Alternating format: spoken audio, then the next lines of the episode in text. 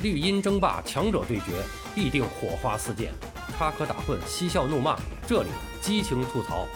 欢迎来到巴多的有声世界，咱们一起聊个球。朋友们好，我是巴多。今天凌晨三点，欧洲杯 D 组两场小组赛开打，英格兰在温布利大球场对阵捷克。由于其他小组的情况，英格兰和捷克在赛前已经确定出现，本场比赛的结果。将决定双方小组排名，从而确定淘汰赛的对阵情况。说到提前出线的问题，昨天有朋友问我，为什么四分就确定出线了，不用考虑别人的比赛了？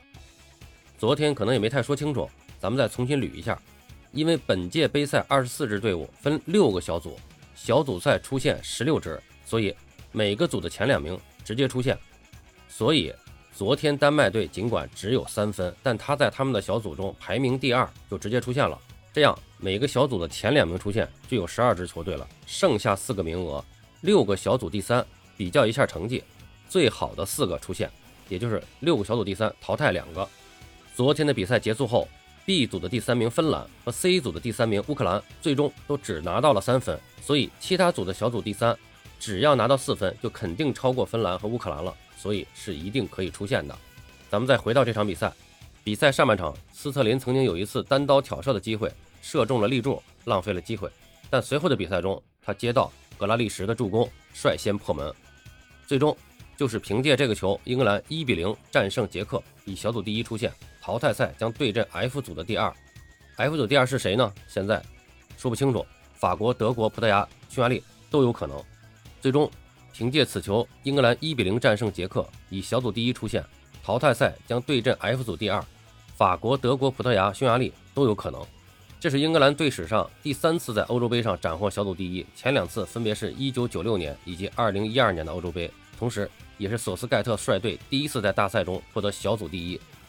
三狮军团总共只打进两粒进球，获得小组第一，成为欧洲杯历史上进球最少的小组头名。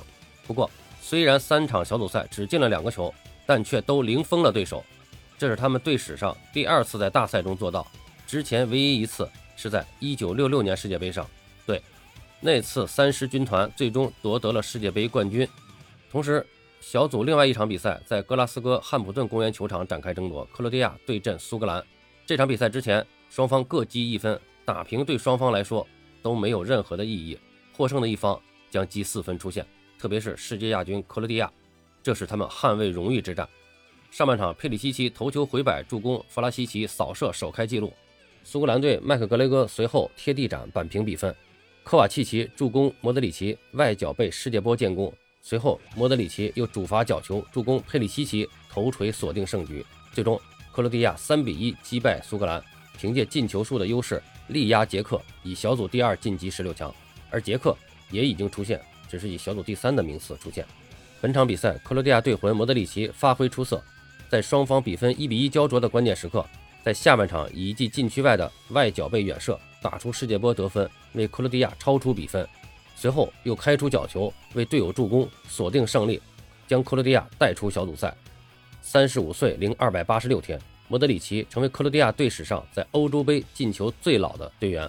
值得一提的是，克罗地亚队在欧洲杯上最年轻的进球者也是莫德里奇。他曾经在二零零八年欧洲杯上以二十二岁零二百七十三天的年纪创造了该纪录。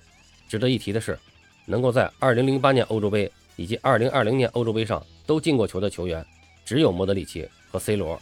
此外，过去三届大赛，2016及2020欧洲杯、2018世界杯，莫德里奇都有破门记录，向老兵致敬。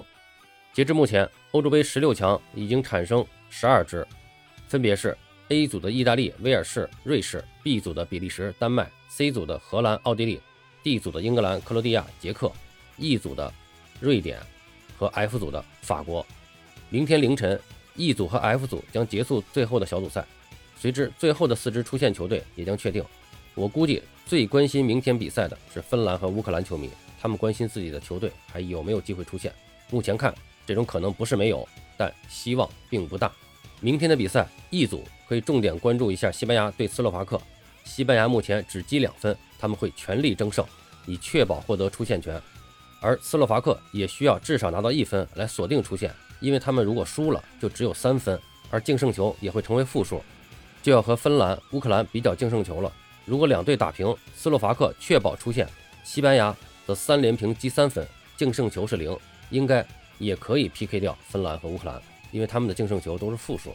另外一组情况就更加复杂了，除了法国队都有出局的风险，就看各队的发挥了，咱们就不具体算了。明天直接看比赛，是不是有一种感觉，足球比赛一到快要出现的时候，就变成了一道环环相扣的数学题了？其实中国球迷对这样的数学题是习以为常的。因为我们的国足总是在能不能出现的问题上不断的计算。哎呀，说到国足，话题就沉重了。算了，今天就说到这儿吧。